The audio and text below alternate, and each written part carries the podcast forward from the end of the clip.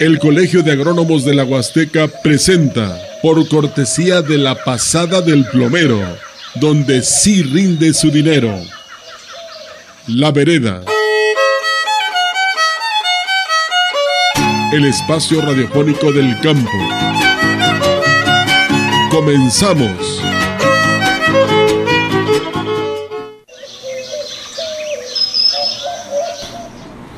¿Qué tal? Muy buen día. ¿Cómo se encuentra? ¿Cómo celebró, conmemoró estos días de difuntos, todos santos? Ojalá haya podido disfrutar de un buen chocolate, de un pan y sobre todo de tamales, que haya podido comer muchos tamales de cuero colorado, de zarabanda, de picadillo, en fin, y que se le haya pasado recordando a sus familiares ya idos en estos días que son precisamente para esto, para recordarlos y acordarnos de ellos. Les saludo como siempre Arnoldo Herbert en este vigésimo séptimo programa de La Vereda que presenta el Colegio de Agrónomos de la Huasteca. Agradecemos a todos ustedes que nos sintonicen a través de la CBE, la gran compañía, en el 98.1 de la frecuencia modulada y que también nos escuchen los miércoles a las 5 de la tarde por, en la repetición en la XR en el 100.5 y quien nos ve por las redes sociales más allá de las fronteras de nuestra región. Hoy queremos saludar de manera muy especial a todos los productores que observan y fertilizan sus cultivos. Hoy vamos a estar hablando precisamente de eso, de quienes ayudan al suelo y a la planta a tener mejores cosechas. En este vigésimo séptimo programa estaremos hablando de nutrición vegetal. ¿Qué es eso? Pues quédese con nosotros, le va a gustar y vamos a entender que si vamos a los mercados siempre queremos que la fruta, que las verduras estén lo mejor posible, tanto en vista como en sabor, y eso depende mucho precisamente de la nutrición vegetal. Le recordamos nuestras líneas abiertas para todos sus comentarios. El teléfono en cabina, el 481-3820052. Y para WhatsApp y mensajes de texto, el 481-113-9887. Y para hablar de nutrición vegetal, hoy nos acompaña el ingeniero Manuel Camacho Martínez.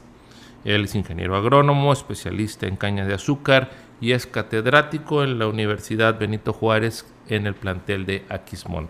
Manuel, bienvenido, muy buenos días. Bien, muchas gracias, gracias por invitarme a esta charla y a compartir mis experiencias con los productores. Saludos a todos los productores, a los alumnos que tenemos allá en la universidad y bueno, hasta donde se escucha esta radiodifusora. Muy buenos días, aquí estamos para darle a este tema. Perfecto. Bueno, pues la nutrición vegetal, como decía al inicio, así como nosotros eh, requerimos de todos los nutrientes para desarrollarnos de manera correcta, ¿sí? Todo lo que son carbohidratos, vitaminas, minerales, ¿sí? Las proteínas. Igual, de igual manera, las plantas para producir los alimentos que nosotros consumimos, pues requieren precisamente de tener una nutrición adecuada. ¿sí? A diferencia de nosotros, bueno, pues las plantas tienen esa habilidad de poder tomar algunos nutrientes de la atmósfera ¿sí? y otros del suelo. ¿Sí? Obviamente ayudado, como lo hemos platicado en otros programas, a través de los microorganismos. Y precisamente hoy vamos a estar hablando de eso. Manuel, ¿qué cosa es la nutrición vegetal? ¿Cómo la podemos entender? ¿Cómo funciona? Este, ¿Por qué es necesaria en las plantas? Bueno, como bien lo dices, eh, los vegetales, las plantas, al igual que el reino animal, pues son seres vivos. Entonces, como seres vivos también necesitan nutrirse, necesitan alimentarse. En este caso, obviamente, los vegetales tienen una particularidad, ¿verdad?, de que pueden autoalimentarse siempre y cuando tengan a disposición los alimentos que requieren. Y como bien decías, muchos de ellos son eh, en la, que están en la atmósfera, ¿verdad? Los, eh, digamos, nutrientes que están principalmente en forma de gases, ¿no? Como el carbono, el oxígeno, el nitrógeno, el hidrógeno, ¿verdad? y, eso lo absorben, vamos a acordarnos entonces de secundaria, la palabra está mágica, a través de la fotosíntesis. Así es, bueno, a través de, digamos, todo lo que es el, sistema del follaje, donde están las hojas, ¿verdad? Donde tienen contacto con la atmósfera, pueden ellos obtener estos, estos nutrientes. Pero también muchos de los nutrientes están, digamos, en el suelo. Eh, muchos de los productores yo creo que sabrán que la nutrición de las plantas son a base principalmente, obviamente, de, estos gases que decíamos, del agua, pero también de minerales que están en el suelo. Entonces, eh, valga recordar que parte de la nutrición o la mayor parte de la nutrición es en las raíces. Esto lo traigo a colación porque en mis experiencias con los productores me he dado cuenta que muchos nada más le dan atención a lo que es la nutrición foliar. Entonces, ellos eh, se llevan sus producciones a veces nada más a aplicar, eh, digamos, nutrientes foliares, ya sean a base de orgánicos o inorgánicos, es decir, por ejemplo, a base de, de violes o de estos eh, fertilizantes foliares que nos tienen en las tiendas de agroquímicos. Entonces, le, comentaría yo a los productores que por la parte foliar hay una, digamos, un porcentaje mínimo que tiene de alimentarse las plantas. Ese es alrededor de entre máximo el 20% o el 10%. Y entonces el resto de la nutrición, que es el 80-90%, es en las raíces. En el suelo. Así es. Sí, ok. De acuerdo. Ahora, eh, volviendo a las hojas que comentabas tú ahorita, eh, en la aplicación foliar, ya sea orgánica o, inorgánica la fertilización, este, ¿cómo la absorben? O sea, uno ve la hoja, pues está verde ahí, tan tan, ¿verdad? Y, pero, ¿qué hacen las plantas para absorber? por ejemplo, la, la, digamos, la parte del foliar tiene pues a veces los técnicos cuando vamos con los productores les decimos que también las hojas tienen bocas, ¿no? Les llamamos estomas. seguramente si alguno pasó en la primaria, a lo mejor en la primaria sí les llegaron a hablar de lo que son los estomas.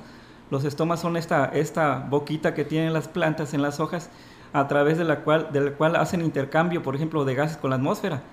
Eh, y también con la humanidad, ¿no? Porque recordemos que los, los, los, árboles, las plantas nos dan oxígeno, ¿verdad?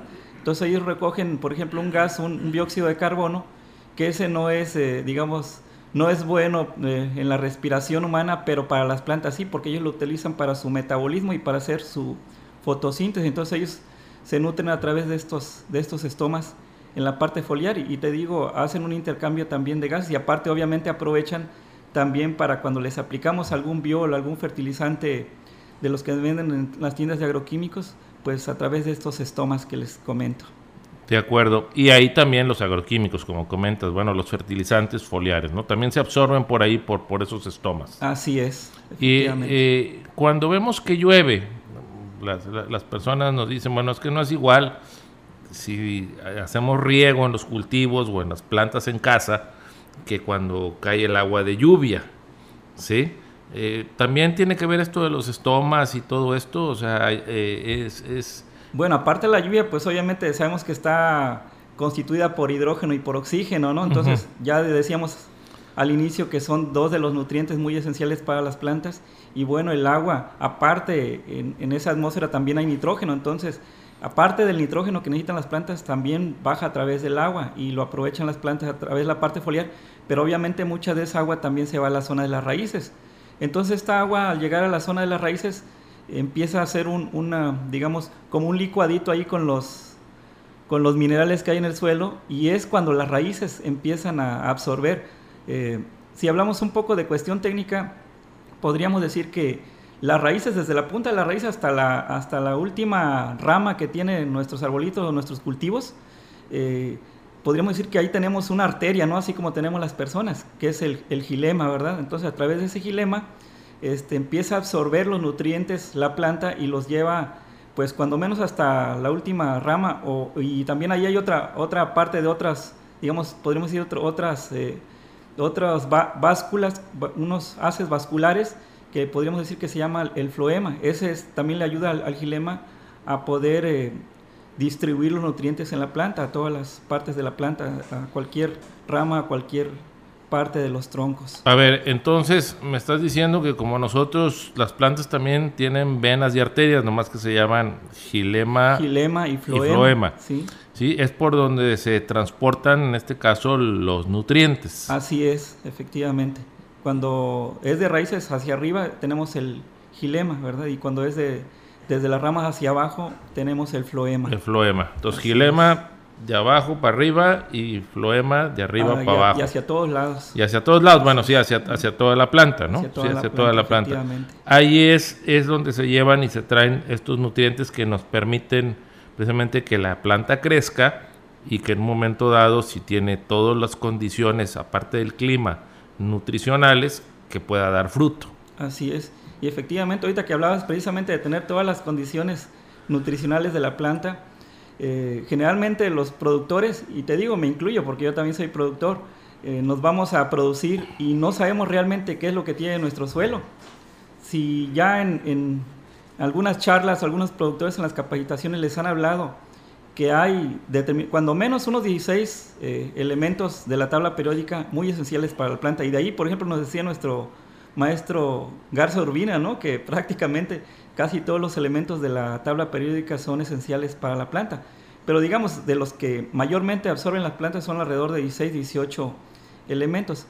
Entonces, Y la mayoría en el suelo. la mayoría están en el suelo. Lo que te comentaba es que de repente no conocemos nuestro suelo y nos vamos a, a producir y a darle como, ahora sí como a Dios manda. Pues Entonces, de hecho, perdón que te interrumpa, pero, o sea, cuando hablamos del suelo allá en campo, pues decimos tierra negra, tierra chollosa, tierra chiclosa, ¿sí? Este, tierra arenosa, en fin, digo, pero realmente no sabemos qué disponibilidad tenemos en el suelo, ¿verdad? ¿Sí? Esos suelos, si son ricos en, en- en micronutrientes, en macronutrientes, que ahorita quisiera que nos explicaras cuáles son macronutrientes y cuáles son micronutrientes, ¿va? O, o- Sí. o- o cómo funciona esto, ¿no? Este, pero finalmente debemos de conocer eh, qué tipo de suelo tenemos, ¿no? Porque eso es lo que prácticamente nos está definiendo la posibilidad de tener un- una buena cosecha, ¿no? Así es, si hablamos un poquito técnico, podríamos decir que los suelos eh, generalmente re- reúnen este, varios tipos de condiciones. Por ejemplo, tenemos condiciones químicas, condiciones físicas, condiciones biológicas, que en su conjunto nos pueden dar un buen suelo que sea muy nutritivo o de baja nutrición, o sea, que no sea muy apto para los cultivos. Entonces, eh, a lo mejor teóricamente podemos decir que incluso los productores, pues cuando manejan su- los que ya utilizan fertilizantes químicos, siempre la, la clásica fórmula ¿no? de NPK, nitrógeno, fósforo y potasio, que son, eh, digamos, tres de los, de los elementos mayores que hace ratito comentaba. Esos ¿no? son macronutrientes, Son vamos a decirle, nitrógeno, fósforo y potasio. Así es. Aparte de eso, se considera nada más que no son muy conocidos lo que es el azufre, el calcio y el magnesio, que también son macronutrientes. ¿Por qué, ¿Por qué macronutrientes? Porque son los que mayormente necesita, o sea, en mayor cantidad la planta. Pero eso no quiere decir, ingeniero, que los que son micronutrientes no sean esenciales para la planta. También son tan o igual de esenciales que los macronutrientes, nada más que obviamente la planta los necesita en, mayor, en menor cantidad.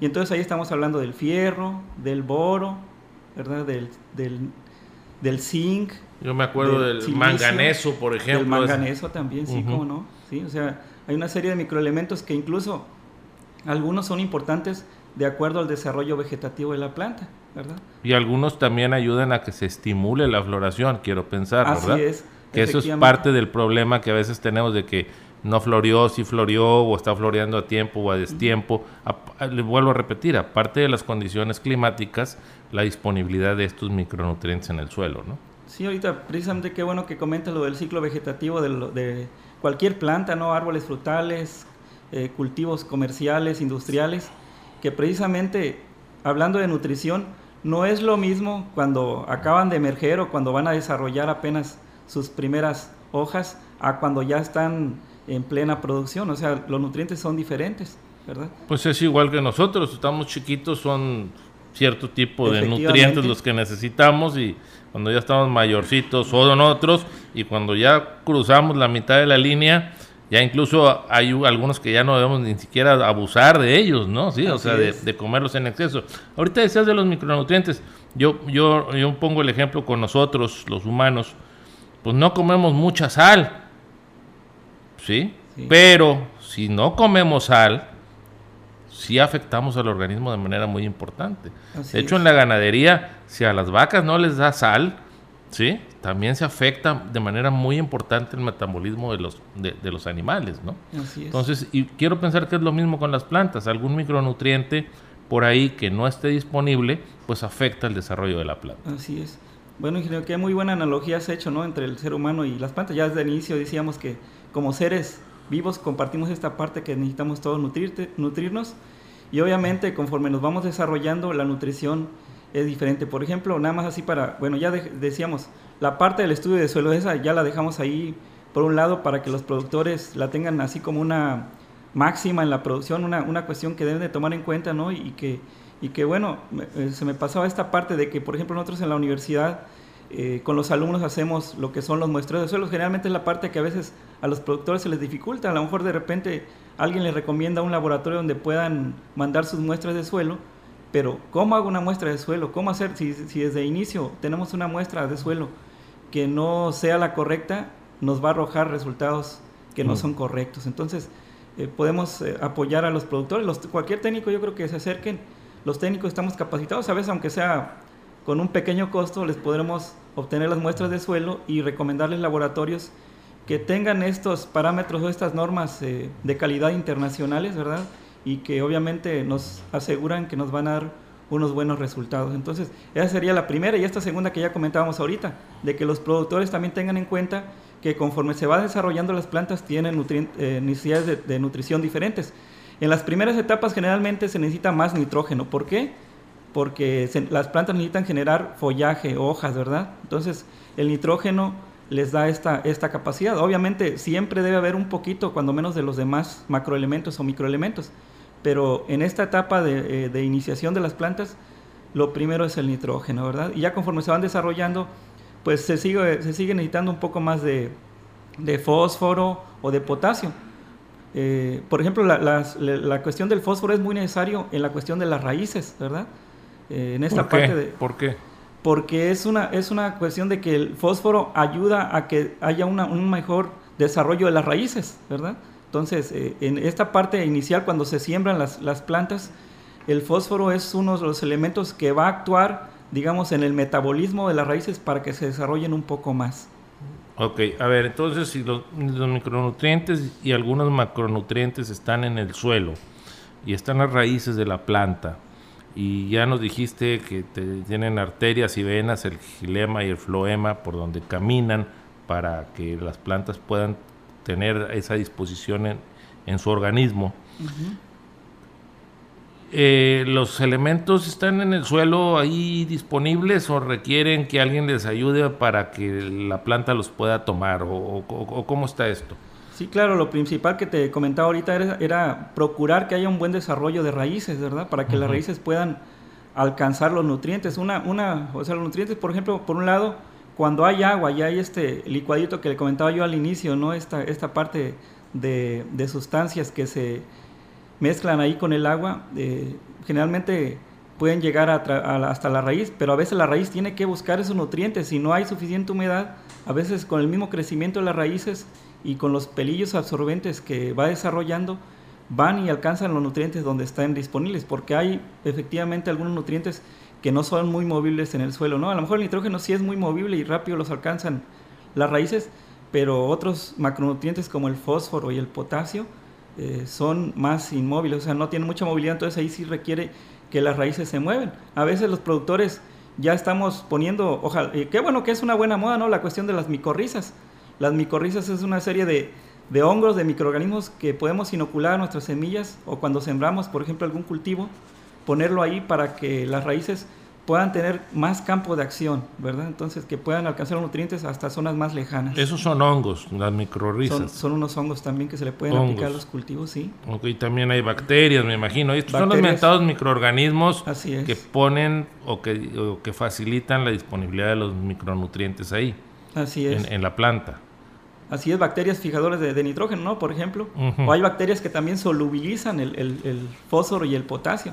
Entonces, este, ya en, el mercado, afortunadamente, incluso aquí en Valle nos está llegando un cóctel de microorganismos, entre ellos hongos, bacterias, ¿verdad? Que podemos nosotros utilizar eh, para la nutrición de nuestros cultivos y eso de manera orgánica y eso también pues es parte de la, de la nutrición orgánica de nuestros cultivos. Pero en el suelo tendría que haber materia orgánica para que estos microorganismos pues puedan eh, poner a disposición los minerales, ¿no? Por supuesto, por eso no es bueno abusar, ingeniero, de, de los químicos, porque a veces los productores, sobre todo, te comento mis experiencias en lo, en lo que he visto en la Huasteca, en el cultivo de la caña, que es uno de los cultivos más extensivos y, y que más explotamos a los suelos. Entonces los productores de repente en un círculo vicioso estamos utilizando eh, agroquímicos, químicos en este caso de, de, fertilizantes y cada vez empobrecemos más a los suelos, tienen menos materia orgánica, ya prácticamente son suelos que nada más sirven de sustrato para que estén ahí ancladas las plantas. De sostén, punto. De sostén, pero necesitamos estarle poniendo cada año y cada año eh, químicos, ¿verdad? Y es un círculo ahí eh, vicioso, entonces necesitamos regenerar esos suelos otra vez con materia orgánica, con compostas, con bocachis para que vuelvan a ser otra vez nutritivos de por sí solos, ¿no? Y no estar utilizando muchos químicos. Ok, llegamos a ese callejón, pero me estás diciendo que sí tenemos salida entonces. O sea, sí podemos revertir esto de, de eliminar el exceso de fertilizantes químicos que estamos poniendo porque hemos empobrecido el suelo, tiene solución. Así es. Entonces vamos a digamos, vamos a procurar ahora con los productores, estamos procurando y qué bueno que ahorita muchos programas este, de gobierno que hay, ¿verdad? Y no solo de gobierno, sino que las mismas organizaciones cañeras están promoviendo entre los productores la utilización de, productos orgánicos, ¿verdad? Las compostas. Tenemos aquí una organización cañera, mm, eh, aquí en, en, Ciudad Valle, ¿verdad? Que tiene su propia zona de composteo, aprovecha los... Eh, aprovecha todo lo que desperdicios, podríamos decir, de la, de los ingenios, ¿verdad? Todo lo que es la cachaza, y lo convierten en, en, composta. Entonces, eh, de repente, ellos primeramente, obviamente, producen para sus socios, pero también han estado, cuando ya tienen, digamos, en exceso, eh, lo pueden compartir con el público, con los productores en general, ¿no? Eh, y ahí, aquí están en, en Ciudad Valle ya de manera concreta, pueden, los que conozcan algunas organizaciones pueden comunicarse con algunos de ellos para ver cómo acceder a este tipo de, de compostas. ¿no? Es lo que más nos conviene hacia adelante y es la mejor y la forma más barata, podríamos decir, a largo plazo para nutrir a la planta. Por supuesto, si hablamos de sustentabilidad, decíamos ahorita la parte orgánica, ¿no? Porque la parte orgánica, a diferencia de lo, de lo inorgánico, de los químicos, este, ya es, este sí es un ciclo, un círculo virtuoso, podríamos decir, porque estamos ocupando todos los desperdicios, de, en este caso principalmente de los animales, de las industrias, para poder nutrir a las plantas. Ya, ya mucha parte que era antes contaminante se está utilizando ahí. Incluso aquí en la zona no se ha escuchado mucho, pero a mí me tocaba en otros lados que como, humanos también generamos este, nuestros desperdicios humanos, nuestros desechos humanos, ¿no? El excremento, la orina también pueden servir, ya en muchos lados del mundo se está utilizando también como fertilizantes. De acuerdo. Vamos a ir a un corte, este ingeniero Camacho, eh, cuando regresemos, quisiera que nos explicaras, así de manera muy breve, eh, primero, eh, qué tipos de nutrición existen o qué manera, cómo podemos hacerle para hacer que el suelo o cómo aplicamos nutrición para que la planta la absorba, o sea, qué tipo de nutrientes y cómo los podemos aplicar, pero sobre todo que nos digas qué problemas tenemos o tendríamos si abusamos de la aplicación de eh, agroquímicos en el suelo con relación a la nutrición de la planta. ¿Sí? Vamos a un corte y regresamos.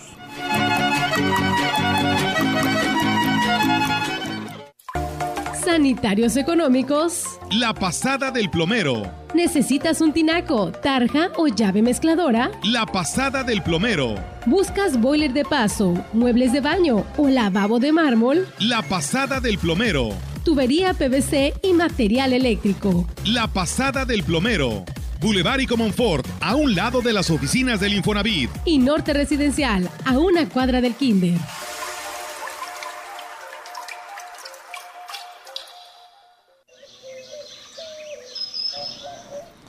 Regresamos a la vereda, estamos hablando de nutrición vegetal, que es precisamente cómo deben de comer las plantas bien para poder tener buenas cosechas. Y está el ingeniero Manuel Camacho con nosotros y le preguntaba yo antes de irnos al corte, eh, eh, qué tipo de nutriciones existen, sí, eh, y de este tipo de nutriciones, qué pasa cuando nos excedemos, sí, sobre todo los agroquímicos. Sí, creo que lo, a lo largo, a lo corto de este programa hemos estado mencionando dos tipos de nutrición muy diferentes, ¿no? Que es la que decíamos inorgánica, que es a la base de fertilizantes sintéticos, fertilizantes químicos, y la otra orgánica, ¿verdad? Que son fertilizantes amigables con el medio ambiente, regeneradores del suelo. Entonces, eh, digamos, a lo mejor no podemos estar peleados con los dos, de hecho, pues eh, los productores siguen utilizando los dos y tenemos que, digamos, llevar un balance entre ambos, sobre todo que combinarlos, ¿verdad? Para que no se pierda nuestro principal recurso, que es el suelo y que es a través del cual se produce eh, mundialmente el mayor número de, productos agropecuarios. Entonces tenemos estos dos y tenemos que hacer un balance. En cuestión de, de los químicos, había una parte que, que, sí es importante rescatar, sobre todo en mis experiencias que he estado con los productores, que es que muchos de ellos acostumbran a utilizar estos químicos eh, encima del suelo. Entonces, sabemos que los productos químicos se pierden eh, en gran parte, a lo mejor si los ponemos encima del suelo, podrían perder hasta la mitad de esa cantidad que estamos utilizando de químico. Imagínate ahorita que está una tonelada entre 20 a 30 mil pesos. Eh, tirarla y que la mitad de eso se nos desperdicie, pues estamos eh, lesionando nuestra economía. Entonces, la recomendación es que estos fertilizantes químicos sean enterrados, ¿verdad? Que sean este, incorporados al suelo, ¿verdad? De preferencia cuando menos de 10 a 20 centímetros, que es la zona donde están las raíces. Yo, yo escucho dos términos, intemperizar y lixiviar. Así es. Ahí en el campo, ¿sí? A veces los técnicos dicen, es que no se debe de, debemos de evitar la interper,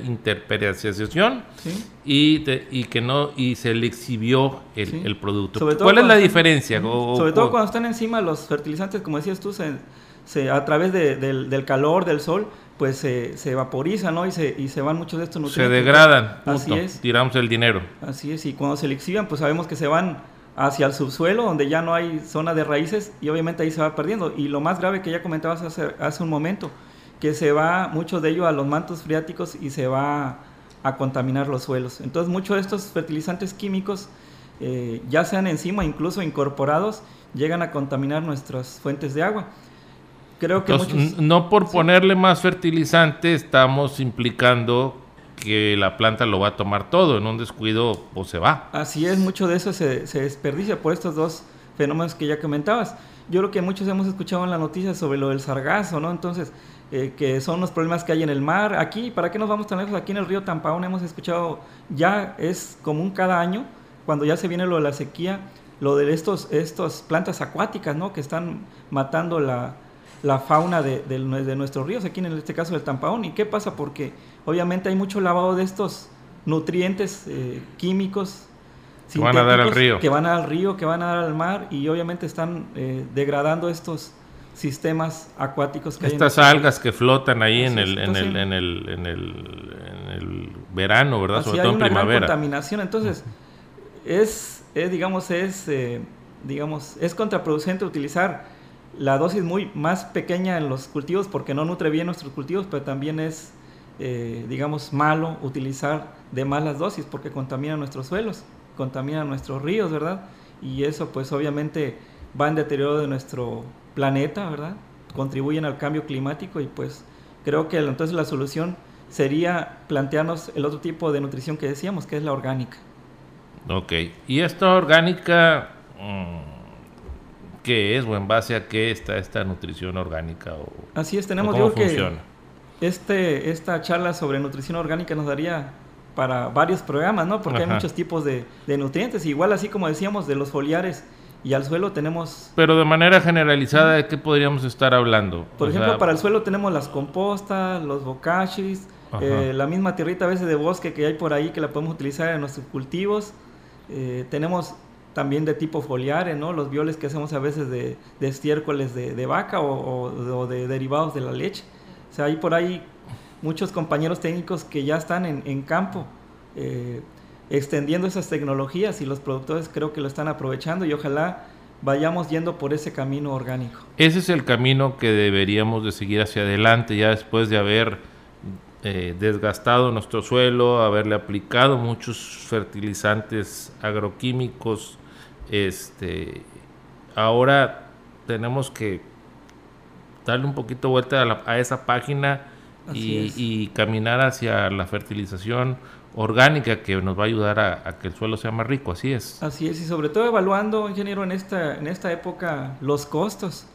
Una, una fertilización eh, inorgánica de fertilizantes sintéticos es obviamente más, más cómoda, eh, pero también es más cara, ¿no? Y de repente también, pues obviamente sus resultados a corto plazo son más rápidos, ¿verdad? Pero también a, a mediano plazo estamos acabando con nuestros suelos y en contraparte la nutrición orgánica, eh, a lo mejor su, su proceso, su, su, resultado es un poquito más lento, pero a la larga es más sustentable para nuestros suelos y obviamente para nuestro clima, para nuestro planeta y al final para la vida humana, que es de lo más importante, que si no llegamos a esa parte, pues no vamos a agarrar conciencia. De acuerdo. Ahora, en, esa, en esa dinámica que estás comentando, ingeniero, hacia el futuro, con relación a la nutrición vegetal. ¿Qué deberíamos de hacer como región?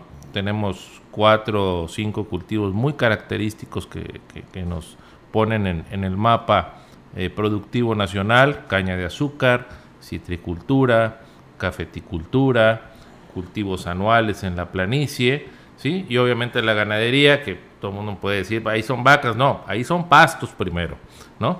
Eh, en estos cuatro o cinco cultivos, eh, ¿qué habría que hacer hacia el futuro con, la nutrición vegetal? Sí, el, el, futuro está más que pintado y señalado, ¿no? Hay una flechita que prácticamente nos indica que es la parte de utilizar los desechos de los animales, los desechos de los mismos vegetales, ¿verdad?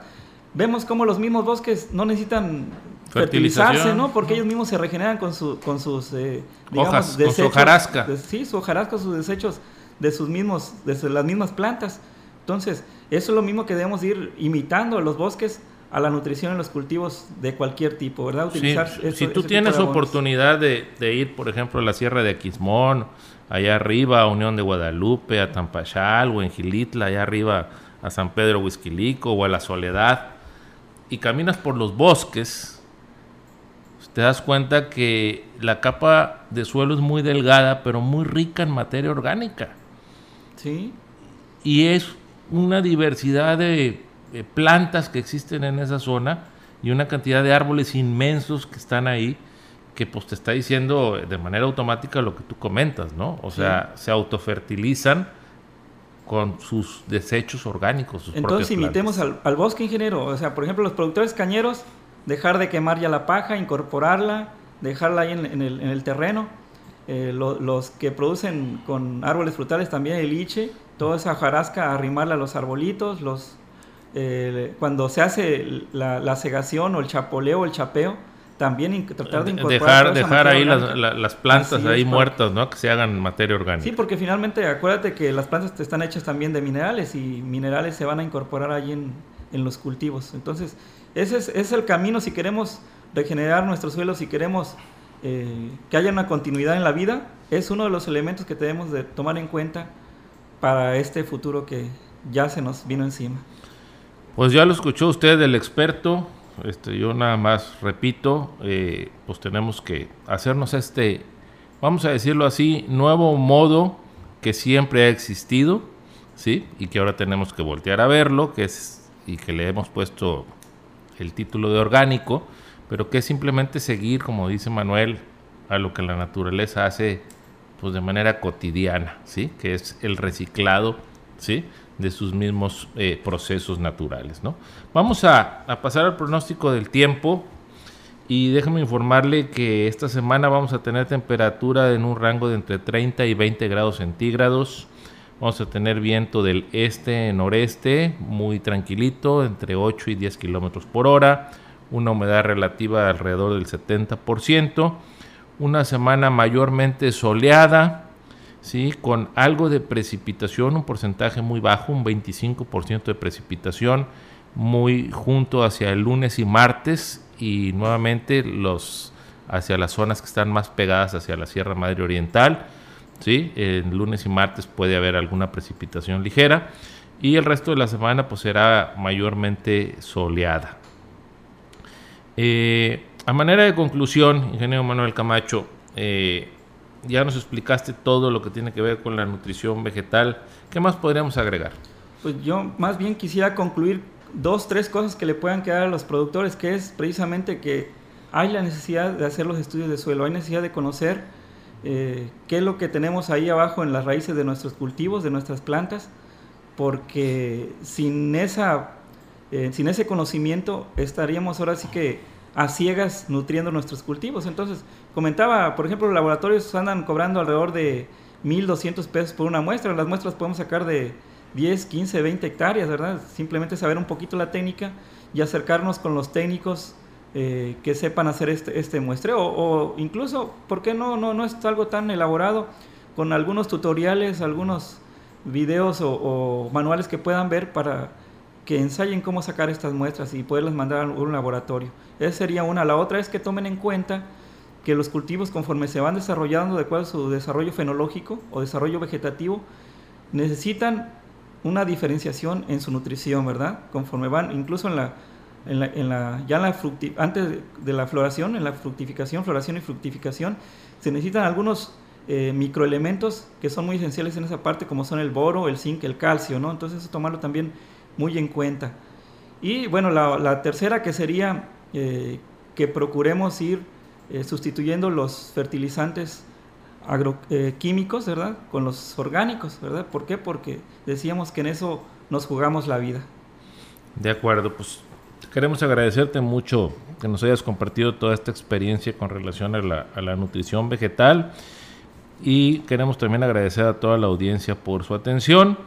Y eh, recordarles que tenemos la repetición de este programa el miércoles a las 5 de la tarde en la XR en el 100.5 del FM y que también queda ahí grabado en las redes sociales. La semana pasada le comentábamos, hablamos de ganadería regenerativa y le decíamos eh, la posibilidad de tener un taller de ganadería regenerativa.